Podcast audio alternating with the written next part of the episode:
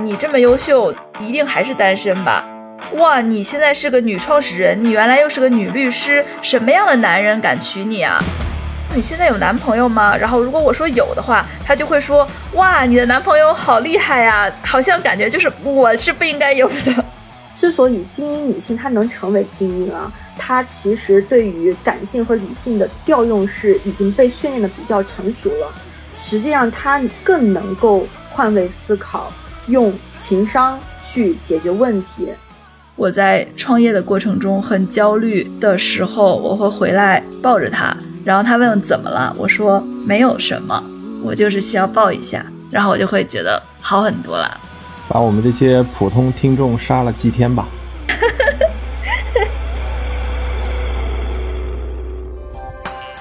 本节目由创意播客厂牌 BeyondPod 的超声波制作播出。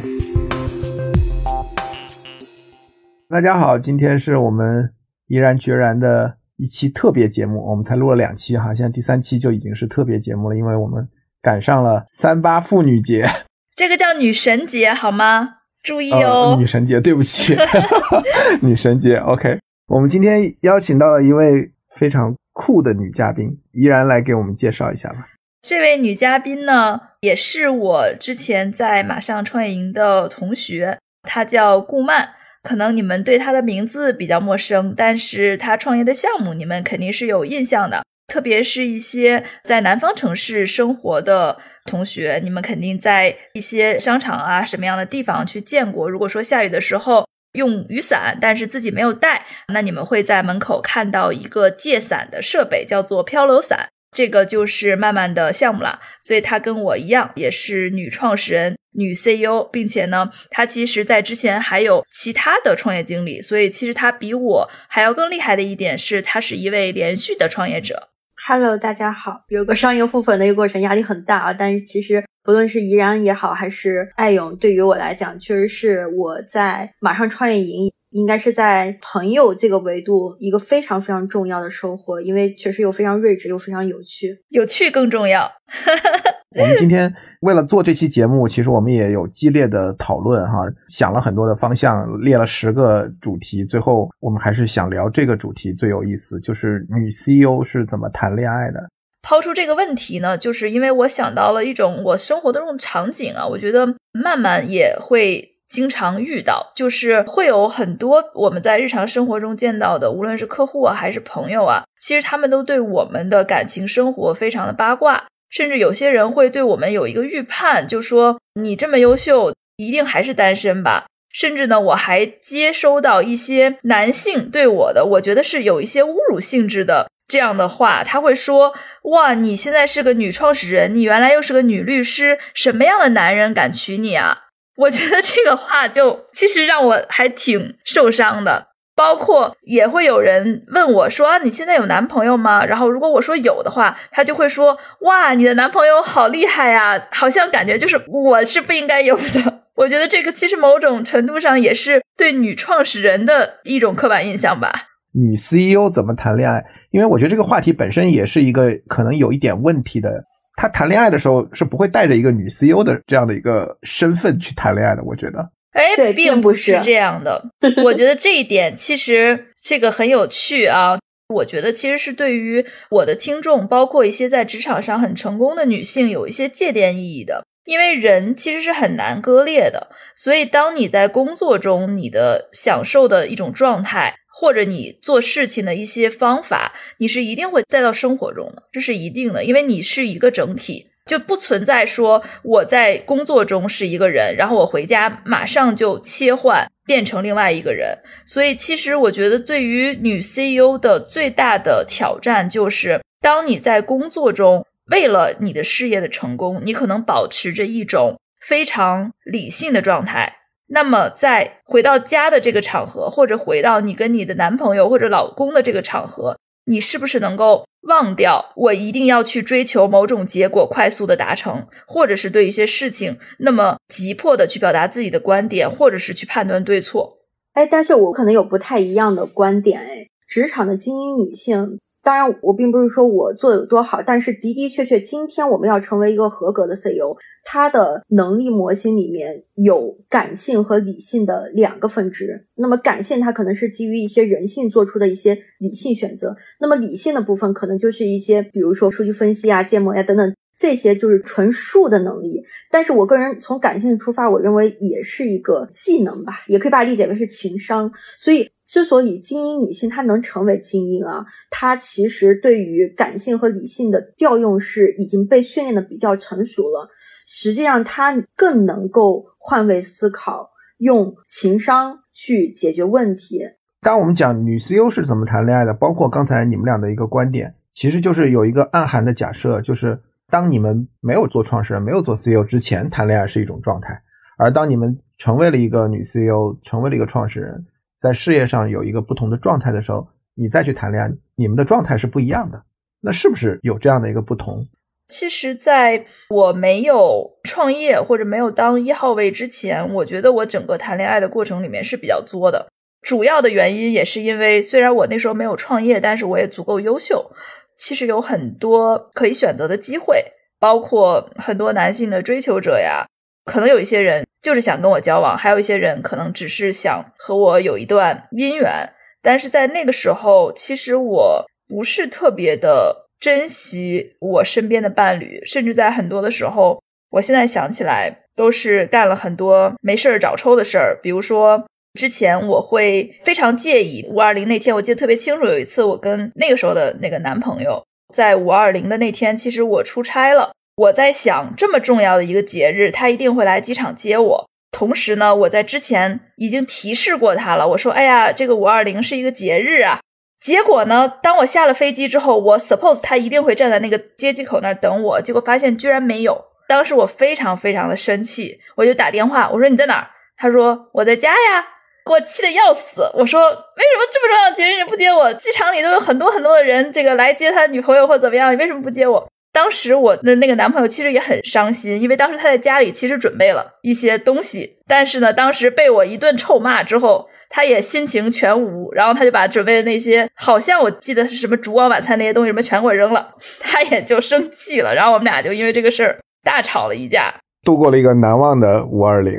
对，我觉得这种场景在做了女 CEO 之后，或者说创业之后不会再发生。其实最主要原因是，我觉得我有了更强的换位思考能力，以及我会觉得时间其实对我来讲是最大的成本，就是我一点都不想做，因为我觉得我在工作中已经处理了非常复杂的人际关系和压力非常大的事情。我现在回了家，看到我的男朋友，我就非常开心。我就希望好好的跟他过每一天，就任何的一个可能让我消耗的事情，我都不想做。所以，我即使是有吵架的机会，我都会极力的去避免。你呢，曼曼，在你这个创业之前谈恋爱，跟创业之后谈恋爱有什么区别？这个我可能很难回答上，因为我从高中的时候就开始做小生意嘛，然后那时候就很忙，事业心、金钱欲望很高，天天就穿个破洞牛仔裤，就是兜售自己做的紫菜包饭。然后大学的时候就穿着破洞牛仔裤，改成了兜售面膜呀，一些化妆品。从你谈恋爱的时候就已经是 CEO 了，是吧？就已经是女 CEO 模式，个体户模式。我刚本来想问啊，依然五二零，那你会为他做什么呢？在我很作的时候。我会认为所有的节日都应该是男生为女生做什么，然后女生只要去做提示就行了。而且这个时候，这个男的如果没有做到，就是这个男的不够体贴，这就是这个男的有问题。但是其实现在反而我会慢慢的把很多的东西润物细无声的做下去。举一个例子，前天吧，我给我的男朋友买了一个篮球。为什么买这个篮球呢？是因为这个我男朋友平时他是一个比较搞笑的人。我们有时候经常看一些这个傻屌图片或者一些傻屌视频，然后那天我就看到虎扑有个小广告，有一个悲伤蛙的篮球，就是那个篮球上面是个悲伤蛙的表情，然后我就觉得很可爱，我就给他买了。然后买了之后呢，我也没有说，哎，说哎，你看有一个快递，这个快递怎么写的是你的名字呀？你打开看一下。他就打开看了之后，他发现是一个悲伤蛙的篮球，然后他当时就特别开心。这个篮球其实挺便宜，二百多块钱。然后他就马上把这个篮球打满气，而且在家里摆到了一个特别显眼的位置。然后他还跟我说，第二天，因为他中学老师嘛，他说第二天他把这个带到学校去跟他的学生一起玩。我其实是会现在很润物细无声的去做很多的这样的动作，所以感觉就每天都跟过节一样。哇，这听起来真的真的是，我觉得你特别可爱，是不是？你也想当我的男朋友？对，我打算在排队。说到这儿，我还正好有一个问题想问一下曼曼，我觉得这是个送命题啊，一会儿我们都可以一起回答一下。就是你能接受你的男朋友或者老公精神或者肉体出轨吗？再深问一层，就是你觉得哪个是更不能接受的，还是你两个都不能接受？这个话题真的是一个很限制性的话题。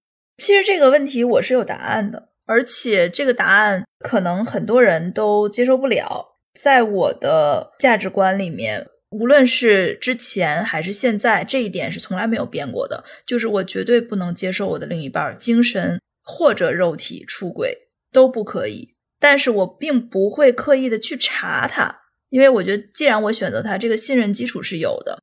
但是，一旦我发现这个事情发生了，这对于我来讲是毁灭性的打击，因为我将不再信任。在这段关系里，我将失去安全感，或者失去我之前那种泰然若之的态度。我觉得对于我自己来讲是非常非常不舒适的，而且可能未来我在看到这个人的时候，无论我爱他或者如果不爱他的话，那就更不想在一起了。如果还爱他的话，我可能会觉得恶心。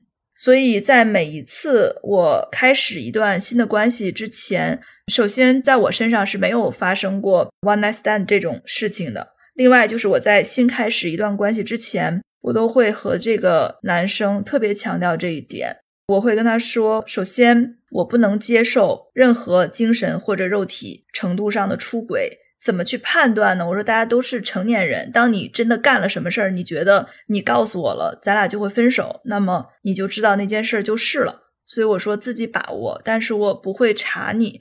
然后我说，第二点呢是。我不能接受大的欺骗，然后我说这个欺骗也是一样，就是如果有一天你做了一件什么事情，你觉得这个事情如果被我发现你在骗我，你就完了的这种程度。我说，因为我觉得什么事情只要两个人坦诚都可以解决，所以有的时候一跟二是强关联的。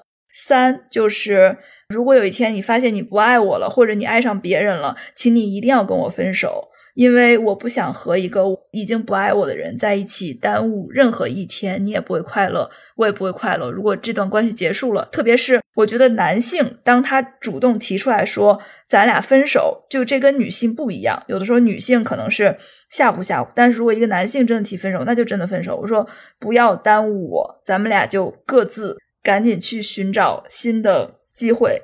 所以，这是我在任何关系开始之前会跟这个男生去强调的事情。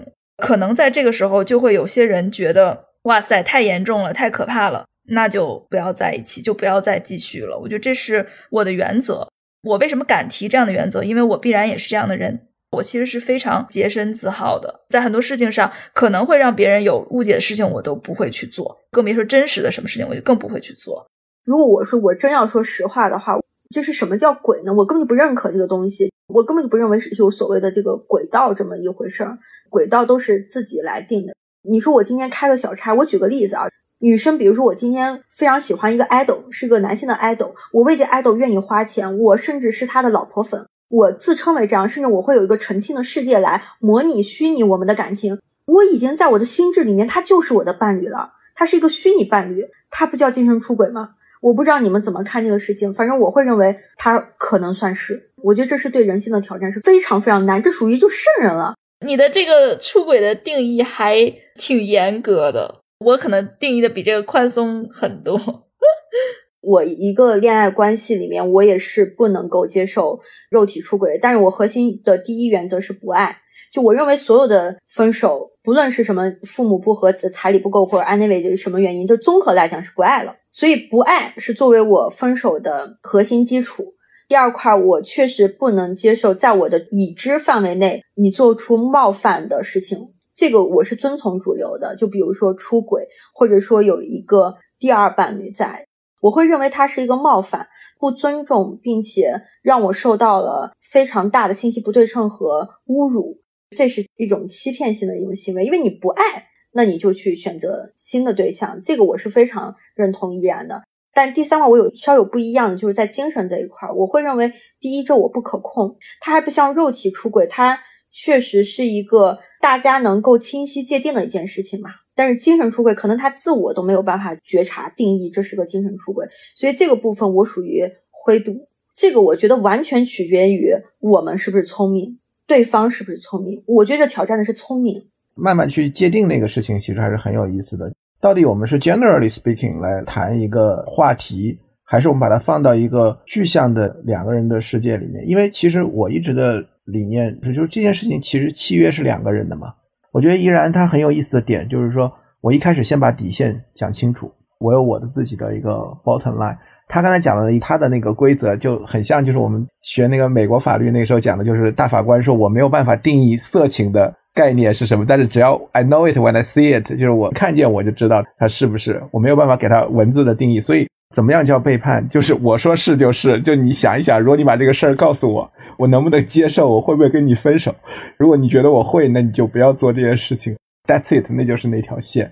我想聊一个话题，就是说女 CEO 有没有可能？她在感情里面，她是一个追求者，而不是像你们刚才设定的这个语境，就是一开始就是你们有很多选择，很多人追你们，然后你们来看我在我这样的一个非常忙、时间非常有限，然后我怎么来去做一个很理性的这样的一个选择？有没有？那我觉得这个话题可能真的我来回答比较合适。我第一次认识我现在的男朋友呢，其实是一次滑雪的经历啊，这个跟我们上一个 part 其实有一些结合。当时呢，是我的一个女性的朋友邀请我和她的老公的朋友一起去滑雪。当时我记得特别清楚，因为我那天不想开车，所以我叫我的朋友把我的板子和我的装备运到一个地方，然后我的那个女性朋友她开一辆车接我，我现在的男朋友开的另外一辆车。当时我的男朋友。那时候还很羞涩，我们俩不认识，就是在我的朋友的介绍下说：“嗨，你来打个招呼，这个是依然，那个是谁谁谁。”然后我第一次看到他的时候，我就心里的感受就是：“哇塞，竟然有这么好看的男孩子，对他非常有感觉。”但当时我其实是有男朋友的，所以当时我就克制住了，我只是想说这是我喜欢的类型，但是当时我什么都没做。你精神出轨了。对，可能是吧。后来我们一起去滑雪，有一件事情其实特别感动我，因为我们那是开板嘛，就是十一月初第一次上山。我男朋友当时他在滑第一趟的时候，就有一个水平不佳的人板子掉了，然后砸在了他的手上，然后当时他的手就肿了，肿到都戴不进手套。他就跟我们一起滑雪的朋友就说：“哈哈，你看我好幸运哦，我手受伤了，我的腿没事儿，我还能滑。”我当时就觉得，哇塞，这个人太阳光了。我当时就会有特别好的感受，但是我仍然什么都没说。但是我那天干了一件事情，就是其实还挺意外的，因为那天是我男朋友他过生日，当时已经下了山，我们都已经回房间了。他们叫我说：“依然要不要一起来吃蛋糕？”当时我居然去了。我的那个女性朋友非常震惊，她说：“我跟依然出来滑雪这么多次，她从来不参加任何社交活动，她每次都是滑完雪之后回房间，她连晚上吃饭都不愿意去，她居然去参加了一个很陌生的局。当时我鬼使神差的去，是因为我真的很喜欢她，但是当时我克制住了自己，我觉得这个其实是我的一个操守，因为当时我有男朋友，所以我没有加他好友。”就是虽然说我们在一群人的场合里吃了一个蛋糕，然后也就回去了，然后我连他微信好友都没加，就直到我和我的上一个男朋友分手之后，我才去加了他的好友。大概过了多久啊？几个月吧，还挺长时间的，都翻了一年了，真的就忍住了。但是我后来回想这个经历，我觉得我还是就无论是不是 CEO 或者是什么样的人，我并没有失去我恋爱的技能。就我看到一个很好的男孩子，很美好的男孩子，我是会追求的。然后后来是当我跟我的上一任男朋友分手，我又去找他的时候，爱勇，你们都不能想象，就是我第一次跟这个男生表白的时候，他是拒绝我的，因为他觉得我们俩差距太大了，因为我比他大十三岁。我记得特别清楚，那天是晚上，我们俩在外面聊天刷夜，到了晚上两点，就我们俩一边走，后来坐下休息，然后我跟他说：“你考虑不考虑跟我在一起？”然后他当时那个意思就是拒绝，当时我特别难过，就跟他说：“我说那好吧，我说那我要走了。”当时我的车还停在公司，然后我就打了一个车回到公司的楼下取车回家。然后他一直在给我打电话，没有接。然后我看他给我发的信息，他说：“你是不是要把我删了？”当时我也没有回应。一个人那两点钟回到车里，我在车里坐到四点多，我特别难过。我没有回家，我回了公司。哎，我说起来我现在想哭。我到公司的沙发上面睡了一夜，到第二天早上，就是我真的非常难过。我我觉得依然真的你超级好，我觉得你是一个非常非常棒的女孩。我。这个为什么就很棒？我当时真的很伤心，因为我就觉得你你很本真啊，然后你对爱是非常纯粹和尊重的。因为在我的印象中，就我第一次见你的时候，包括后面的聚会，你是不社交的，你对社交就这个事情你是不屑的。就是说，因为你自己本身就很自得其乐。说真的，就不是说一股傲气啊，就是说你本身确实也非常优秀，非常有魅力，所以完全很难想象。对这个故事还有后续，就是因为我当时特别难过嘛，我在想我要不要删了他，犹豫了很久，我没有删他，心软了，因为当时他一直在给我打电话，但是后来打到凌晨他也就不打了。就是后来我早上我给他发了一段话，我说那就做朋友吧。然后这是第一趴，然后后面还有一趴是我们俩不是开始做朋友了吗？然后有的时候又来压马路啊，什么聊天啊什么的。然后还有一次。就是他说了一个让我特别特别伤心的话，然后那一次我又提前走了。到晚上一点多，我们各自要回家的时候，我问他说：“你喜欢什么类型的女孩子？”这个很明显了，对不对？一般男生接到这个问题就很明显了吧？他当时跟我形容了一下，我说：“那你是不是就是喜欢的小白花呢？”然后他说：“对啊，我就是喜欢小白花。”然后他说：“但是你是女骑士。”你们想想这个话是不是很伤人？这个不是最气的，最气的是他到时候给你介绍一个他的好兄弟，是不是没有话可说？然后他还加了一些形容词，他的意思就是觉得我很厉害，就是我和他一样都是骑士，我俩都是骑士哦。他想的找的是公主哦，我是骑士。然后当时又给我气得半死，然后我说行，今天就这样，Hi bro，就这种感觉。我说那我回家了。然后回家之后我又想一想，我又没有忍心删，又没有删。但我真的气得要死，现在有时候我还拿这个事儿来调侃他。我说小白花，小白花。我当时其实为什么后来这个事儿我还觉得能过去呢？因为我觉得他特别真诚，就是因为他说了实话。我不知道为什么，就是可能从小到大追求我的人很多，我特别不喜欢那些计谋类的东西，就是可能我自己有点受虐吧，或者我真的太爱他了。就是在这个过程里面，我还觉得挺有趣的，所以这是第二趴，我又坚持下来了。还有第三趴，这个当我们俩也没有说一定要在一起，但是属于开始互相喜欢的时候，我们俩其实在一起过了四个晚上还是五个晚上没有发生关系，就是你们都不能想象哦，都躺在一起。当时我其实能理解，就是我男朋友他其实心理压力挺大的，他一直在想到底要不要和我在一起。当时我的想法是说。我一定要等他做这个决定，因为这是他人生中的一个特别重大的选择。而且，其实当时我在想，这个事情其实对他压力是很大的，因为可能如果我跟他在一起的话，别人戴有色眼镜看我是会觉得，哦，这个依然你找了一个这么年轻的男朋友，你这个很好色，或者是怎么怎么样。别人顶多是觉得我肤浅，或者觉得我怎么样，但是对我的男朋友来讲，别人可能会觉得他对我有所图，但他真的不是这样，他会承受这个压力，所以当时我很心疼他，我就在想，那我要等他做这个决定，无论是怎么样，我都能接受。但是我那时候知道他是喜欢我的，不然不可能和我在一起耗这么久，所以我就等了他，给了他几天的时间。最终他决定，然后其实那天还挺感人的，其实非常真的爱他，好记得好多细节。那天我在公园跑步，然后跟我的健身教练一起，当时他给我发了一个信息，说我想好了。当时我啊就在那个公园里特别开心的跑。后来我的健身教练说，很少见你这么开心，到底有什么开心的事儿？我就当时像个傻子一样，然后我就说我不跑步了，我要回家了。然后他就跟我说。嗯，在一起吧。就现在想起来，特别特别开心。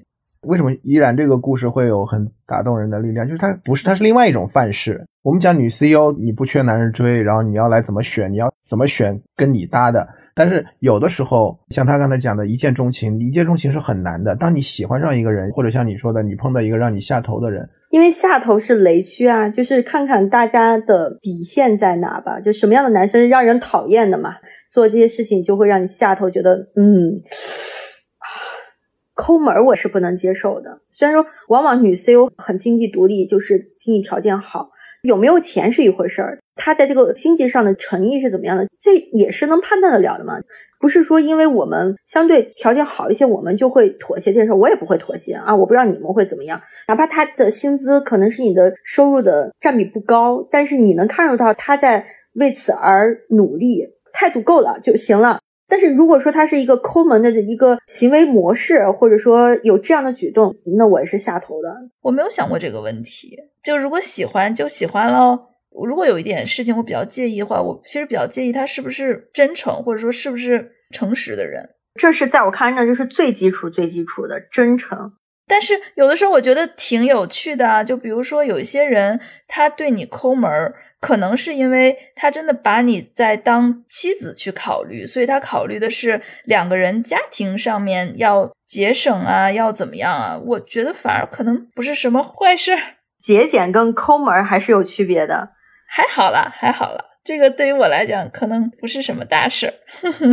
对，所以你包容性还是很强。但是比如说像我有一个原来真的是很爱的一个男朋友，然后呢，我跟他感情也很好，但是呢。我们在逛街的时候，我一直都是自己买单，自己去挑自己喜欢的店家，然后买衣服呀，或者怎么样。可能有一段时间相对来讲，会你让女生嘛，也这个依然也知道，依然也有很多物质上的一些等等这样就。但有一次就是我在街边买衣服，可能这家街边作为买手店稍微贵了一点。我自己买单啊，但是他会跟我说，他说你买这么贵的衣服又没有品牌，你花这么多钱干？就他可能不是在建议我，他在教育我，然后是一种强压式的、压制性的，就是我今天是要说服你。那其实对于我来讲，我不知道这种场景怡然能不能接受。我会跟他撒娇啊，我说真的很喜欢吗？我就是想买嘛，然后就过去了啊。这个那咱俩差不多，我也能接受，就我也会跟他说。他其实并不是一个情商特别高的男生，然后包括我们去逛街，我还是自己买，但我可能时间比较紧，可我一次性就买几双鞋。他就在那个店里面当着服务员跟我说：“他说你买吧，我告诉你，我是肯定不会提的，我不会帮你提的，你要能拿下你就买。”他也没有给我。什么空间和换位思考的这个舒适，他就直接说出了他想表达的这个事情。其实情商低就是自己爽，别人不舒服，而且你也知道别人不舒服，但是你先优先的自己爽，在我看来是这样的。所以你说我难不难受？我肯定是难受的。我那个时候没有说要求说男生会慷慨啊，会怎么样。如果男生能陪我逛街，那我觉得还挺开心的。如果在逛街里面说不那么是妈，那我就会更开心。但这件事情确实气到我了，所以我其实还是发了很大的脾气。你说我能控制情绪吗？我控制不了，因为我真的太尴尬了。这一次我没有撒娇，是因为他突破了我的某种底线，然后我就开始跟他严肃沟通。我说：“你在这个场景下，我能理解你希望我克制自己的购物，我觉得你可以用其他的方式来说，我更能够接受。我就表达我很难受，你是不是这样说，我就会更开心，对吧？我理解你的意思是为了我好。就在我这样。”苦口婆心，哎，那那你现在不是还是在教育他吗？就你说你不喜欢被别人教育，那你现在不是在教育他吗？不是在教育吧？我觉得是影响。就教育跟影响还是有很大关系的。就影响就是我跟你商量着，我说我的初衷是怎么样的，我的一种建议，大家在一起是一加一大于二，这是大家的共同目标利益嘛，都开心嘛。我说说我的想法，你说说你的想法。我觉得女 CEO 有一个非常大的优势。我们因为经历了创业的至暗时刻，且总是会面临很大的压力挑战。我们知道，就黑洞或者说独处对于我们的意义，所以。对于男生，他要去独处，或者他要去进入他的私密世界，我们是完全能理解的。我觉得这一点不会对我们产生障碍。且当他进入到一个困扰期，我能觉察，然后另外我很快能选择一个他能够更舒服的方式来相处，因为他开心，我也开心，我并不觉得是付出和妥协。同样的，换回到我，你那样说话，我肯定很难过呀。你你是需要去跟他。沟通。就我之前看了一本书，我觉得讲的特别好，就是关于愤怒的解释。他说，愤怒有一种管理，你只要去勇敢的表达自己的主张，你就会发现你不容易那么愤怒。愤怒往往就是你不表达，但是你其实不开心、不爽，你就压制、压制，积累了之后再爆发。所以我的原则就是，我不开心了。那我就要跟你表达，我会跟你说清楚，我尽可能不闹。但是男朋友像刚才我说的这种形式，其实我相信如果有听众感受的话，他们可能有这样的经历，他们也会很难过。哎，这个事情还真是分人哎。这个事情我觉得我我不难过，而且我觉得非常好，因为我会说，那这样行不行？你买一双，我也买一双，我帮你拿，你帮我拿，我就这样子就过了呀。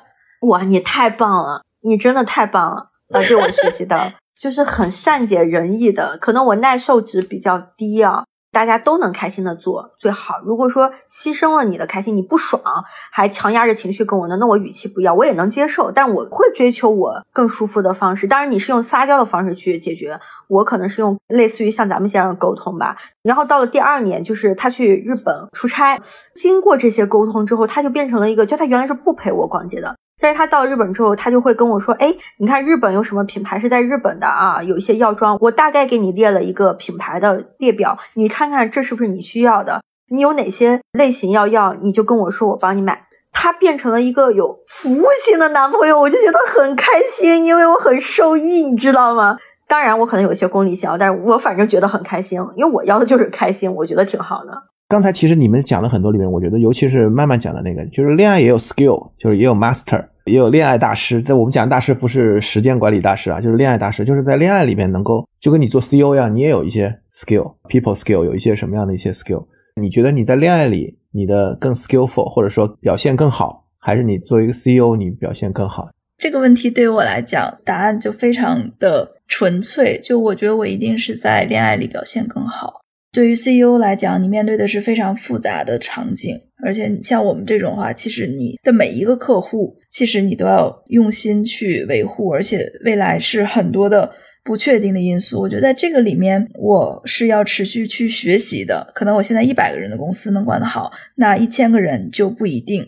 但是在恋爱的关系里呢，我觉得如果是你可以用 CEO 的角度去思考，多一些包容，多一些理解，其实会。非常非常的容易和你现在的另一半达到某种程度的共识，并且有一个非常非常开心的生活。我觉得我现在做到了。所以本质上你是认为谈恋爱要比创业更简单？对，我觉得对于我来讲是这样的，因为我可能跟曼曼相比，我在恋爱的时候很少用心思，更多的是凭直觉、凭感情。其实反而这样更容易，就像现在我和我另一半的关系，可能是真的很爱他，所以很多的时候我都会换角度去思考。比如说刚刚慢慢讲到的那个问题，就是他是不是只为他自己？其实我在这里举一个例子。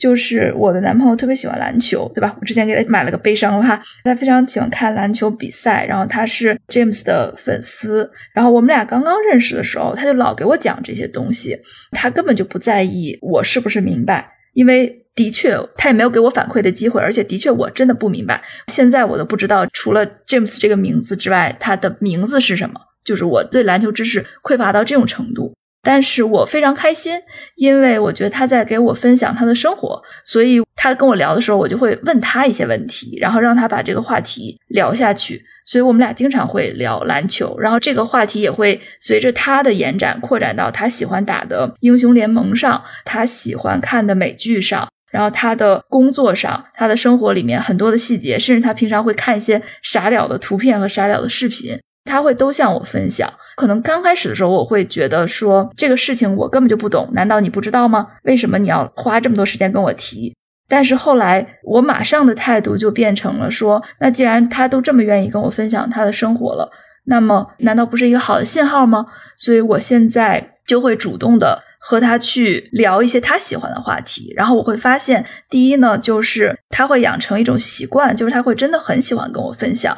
另外呢，他自己讲多了，有的时候他会有点内疚，他会反过来问我你喜欢什么，然后我就会趁机说，比如说我喜欢看动漫，然后我喜欢某个角色，他在这个上面虽然可能比起我对他的关注来讲少很多，但是他也会给我一些让我很开心的回馈。